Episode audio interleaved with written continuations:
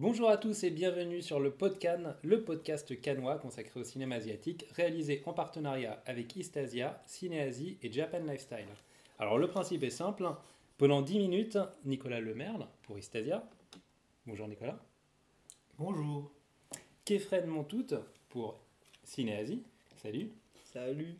Et moi-même, Victor Lopez, pour Japan Lifestyle, donnons notre avis sur un film de la croisette, pas forcément en compétition, puisqu'on commence avec de leur compétition. Aujourd'hui, on s'attaque à Blade of the Immortal, que les amateurs de manga, désolé pour l'accent anglais, hein, que les amateurs de manga connaissent sous le titre de l'habitant de l'infini, comme ça va m'éviter de le redire en anglais, on va l'appeler l'habitant de l'infini à partir de maintenant, donc était présenté en compétition, Hors compétition. hors compétition de la sélection officielle.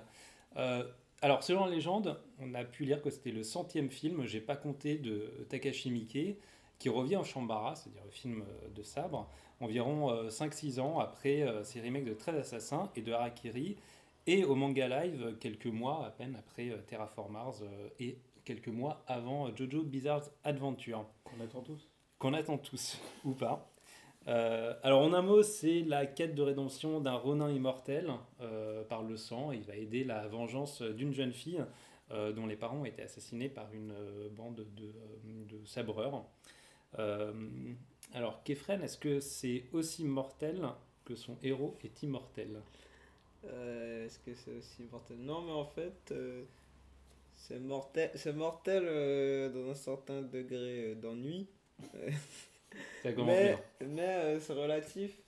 Parce qu'en fait, le film, euh, aussi entre euh, le pur film de studio, la pure commande que Mickey, comme Mickey en réalise à l'appel depuis quelques années, et dont euh, il se fiche complètement, et ça se ressent. Et en même temps, euh, il y a une volonté euh, de, de, de, en quelque sorte, d'investir le genre du Shambara et de tester des choses à partir du matériau qu'est le manga de l'habitant de, euh, l'infini. Mais tu peux dire Blade of the Immortal, c'était un super accent anglais. Blade of the Immortal. Et, et justement, euh, à travers les différents affrontements, on voit que, que Mickey s'applique à euh, expérimenter la mise en scène ou à, à s'appliquer à, à, créer des situations ou des ambiances euh, inédites dans le genre. Mais quand même, on, ça souffre de gros défauts. Alors, ce qu'il faut dire pour ceux qui connaissent un peu le manga, en fait, ça reprend vraiment l'histoire de manière chronologique. Ça commence par une scène de bataille qui est assez impressionnante où le personnage principal affronte et tue euh, 100 personnes. Et on a ensuite euh, la rencontre avec la jeune. Enfin, la manière dont il devient immortel, la rencontre avec la jeune fille et la, et la vengeance euh, donc, qui, euh, qui se met en place. Donc, c'est quand même beaucoup plus structuré, effectivement, que, que dans le manga où c'était des scènes de des scènes de flashback. Euh, Nicolas, je crois que, que tu n'as pas goûté au caractère assez conventionnel euh, du, euh, du scénario et du déroulement narratif, hein, tel que je viens de l'expliquer. Euh, disons que, comme, comme beaucoup de Mickey, je trouve ça assez, assez fun les premières minutes. C'est-à-dire que quand l'univers se met en place, les enjeux, voir tous ces personnages vraiment. on sent que c'est des personnages tirés de manga, c'est-à-dire qu'il les, il les iconise à, à fond. euh, Il y en a il- notamment un qui a beaucoup de gel dans les cheveux. Voilà, non, mais même pas, pas que ça, la manière de les filmer, de les, de les introduire en fait dans l'histoire. Tu sens que c'est des, tu vois, c'est des vrais personnages de manga, de, des personnages de shonen, de, de seinen. euh, C'est une nana quand Ouais. même, c'est Ouais, particulièrement ça sanglant. C'est très violent, mais disons que voilà, quoi, c'est, on, voit, que ça vient de cette matière-là. Et C'est pas- après, le pas Naruto. hein. non, c'est pas, non, c'est pas Ouais. Naruto. Mais euh, le problème, c'est que je, je- trouve que après 100 films, puisque tu viens de dire 100 films, Mickey, eh ben, je trouve qu'il n'a- n'arrive pas à rythmer ses films. Enfin, je trouve qu'il n'y a pas de rythme dans ses films. C'est toujours trop long. Ça dure 2h20, faut, faut quand même le préciser. hein. Ouais, mais t'as l'impression que ça dure 3 heures. Enfin, pour moi, c'est au bout d'un moment, je, je lâche complètement parce que déjà, c'est répétitif. C'est-à-dire que le principe du, du film et, et, euh, sans doute du manga, sauf que tu m'as dit que c'était un peu plus développé au niveau, par exemple, du background des différents personnages. Mais là, on a vraiment euh, un système de. euh, euh, le, à partir du moment où la, la vengeance se met en place, le- les deux héros, les deux protagonistes rencontrent les- un à un les boss de, de l'école qui a tué les parents de, de la fille, qui s'appelle Rin, ou Lynn, enfin, je sais pas quelle version en anglais ou en coréen ou En japonais. japonais. Japonais. Merci. Japonais, pardon. Euh, et du coup, euh, en fait, euh, c'est ça en fait, c'est un système où euh, le les personnages avancent, affrontent un boss, avancent. À chaque fois, le boss raconte son histoire, son passé, machin, euh, qui est supposé lui donner un peu plus de nuances que le, le méchant ou, euh, ou le, lieutenant de l'organisation, quoi. Et c'est vrai qu'à ce niveau-là, il y a des choses qui sont intéressantes. Ah, mais dans ce cas, t'aimes pas, pas les chevaliers du zodiaque alors? Non, j'aime pas le chevalier du zodiaque. Ah non, bah voilà, on a tout dit. Tout s'explique. Mais euh, non, mais c'est surtout super kitsch, le chevalier du zodiaque. Mais Mais non, aussi. hors des coups. Euh, et du coup, euh, mais, mais en fait, voilà, c'est juste ça. C'est qu'au bout d'un moment, je me fais chier. En fait, c'est toujours la même chose. Et puis les combats, il y en a qui sont un peu mieux filmés que d'autres, mais c'est quand même, euh, enfin, c'est quand même random quoi. Par moment, c'est c'est toujours les mêmes plans, toujours les mêmes coups d'épée, toujours les mêmes bruitages, toujours les mêmes mouvements. Ah, toujours- Ouais, c'est pas, c'est, il y a des, enfin, quand tu vois Kenshin pour comparer, c'est juste rien à voir quoi. Kenshin, il y a un vrai travail de chorégraphie, de mise en scène, de, de vrai hommage au Shambhala et tout, alors que là, c'est toujours la même chose quand même. Bah, m- moi, je trouve que c'est le cas, justement. euh, Mickey connaît très bien ses classiques. Les, les deux Shambhala qu'il a fait avant, qui étaient euh, Très Assassin et Harakiri, Oui, mais très assassin, dans euh, des, c'était dans des plus différents, euh, c'était des, déjà des remakes de, euh, donc de, de classiques du, euh, du Shambhala. Et là, il adapte un manga qui respecte énormément les codes tout en apportant une dose de modernité. Il faut dire que, euh, que l'école, en fait, qui, euh, qui a tué les parents de, de la gamine, euh, essaye d'imposer son style parce que justement, ils, ils essayent de changer la tradition du Japon. C'est une école qui, qui intègre des sabres différents, des techniques différentes. Ah oui, Et il y du a coup, je suis- des sables différents. Il y a des sabres différents. Et du coup, je suis pas d'accord avec toi parce que chaque ennemi a une technique de combat qui est complètement différente. Et à chaque fois, le personnage principal est obligé d'adapter son combat et la mise en scène s'adapte euh, au combat. Et du coup, les effets de mise en scène sont complètement différents d'une scène à l'autre. Effectivement, on a à chaque fois ce schéma qui est très classique et qui vient, euh, qui vient du manga, qui est la rencontre, les motivations du personnage, on sait pourquoi il se bat, et du coup, à chaque fois, bah, ça rajoute une dimension soit morbide, soit poétique, mais en tout cas, ça rajoute quelque chose à l'histoire. Et ensuite, il y a un combat, mais du coup, à chaque fois, on est surpris par le style euh, qui est adopté par le, par le dire, personnage. que- Déjà, j'ai dit qu'il y avait des combats qui étaient mieux que les autres. Oui. Mais Donc, c'est pas toujours la même chose. Non, mais si dans la mise en scène pure, je trouve que c'est toujours la même chose. Enfin, dans la, la manière de le filmer, en fait, c'est toujours la même chose. Il n'y a, pas de- y a pas de rythme, en fait. C'est toujours un problème de rythme, en fait. Je trouve que, pour moi, un, un combat, il doit y avoir du rythme, il doit y avoir des changements de rythme, machin. Et je trouve que même si le style des, des ennemis est, est différent et qu'on on, on apprend à connaître le style au fur et à mesure, je trouve que juste dans la mise en scène, je trouve qu'il n'y a pas de rythme, en fait. Il n'y a, Et- pas- il y a pas de... Et, et après, là-dessus, c'est quand même un film qui parle de la lassitude.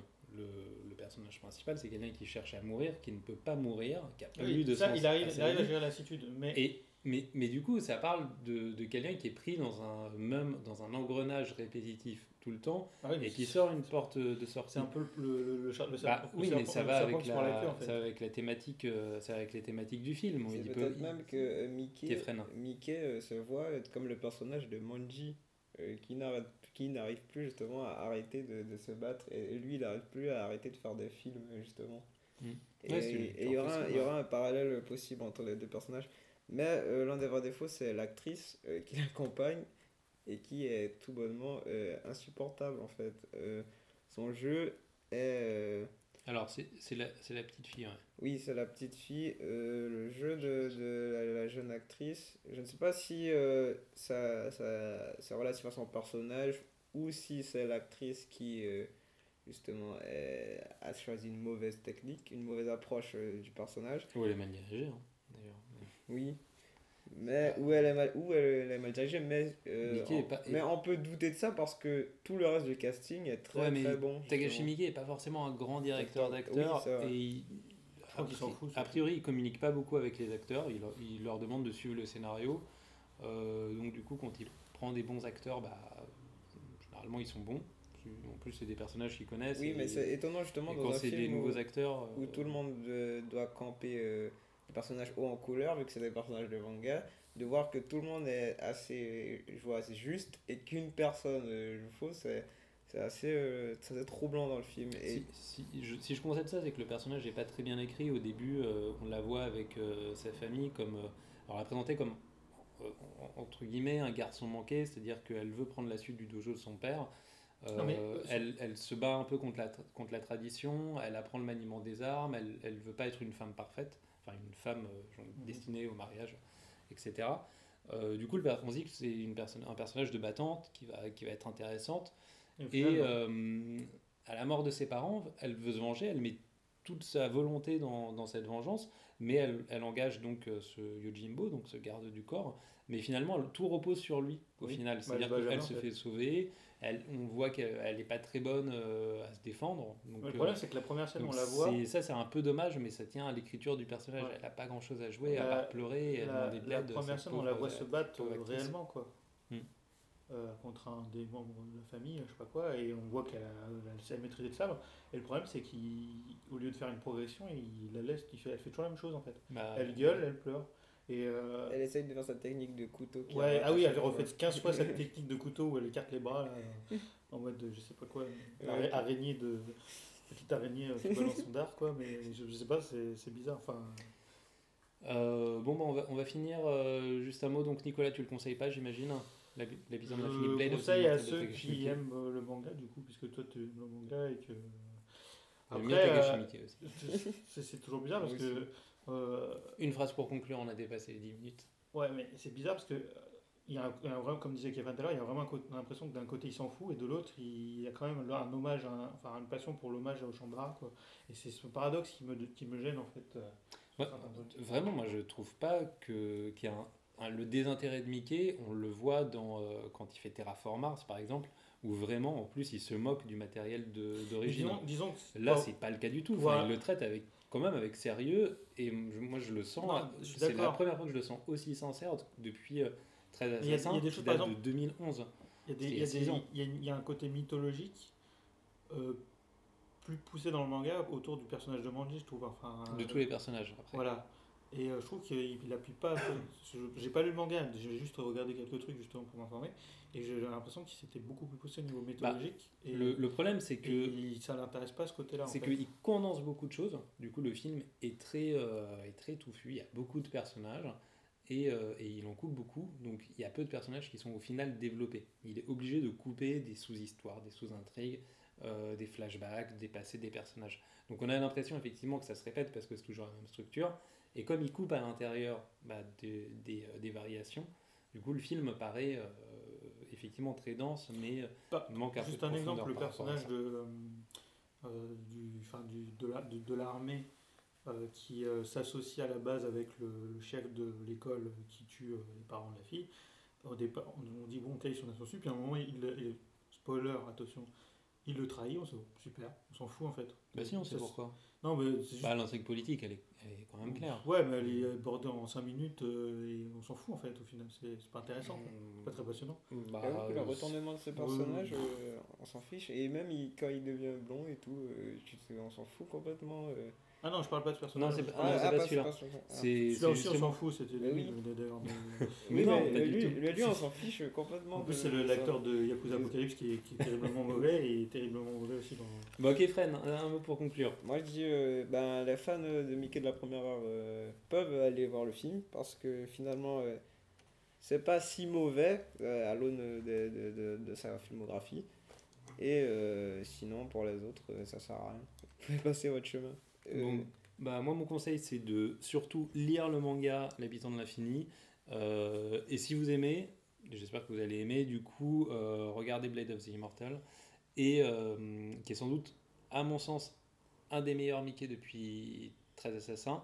Et en plus, une des adaptations de manga qui est visuellement la plus réussie depuis, euh, ah, depuis Kenshin, j'ai l'impression. ouais. Parce qu'il y a vraiment euh, l'image qui est travaillée, la photographie, euh, les décors sont beaux.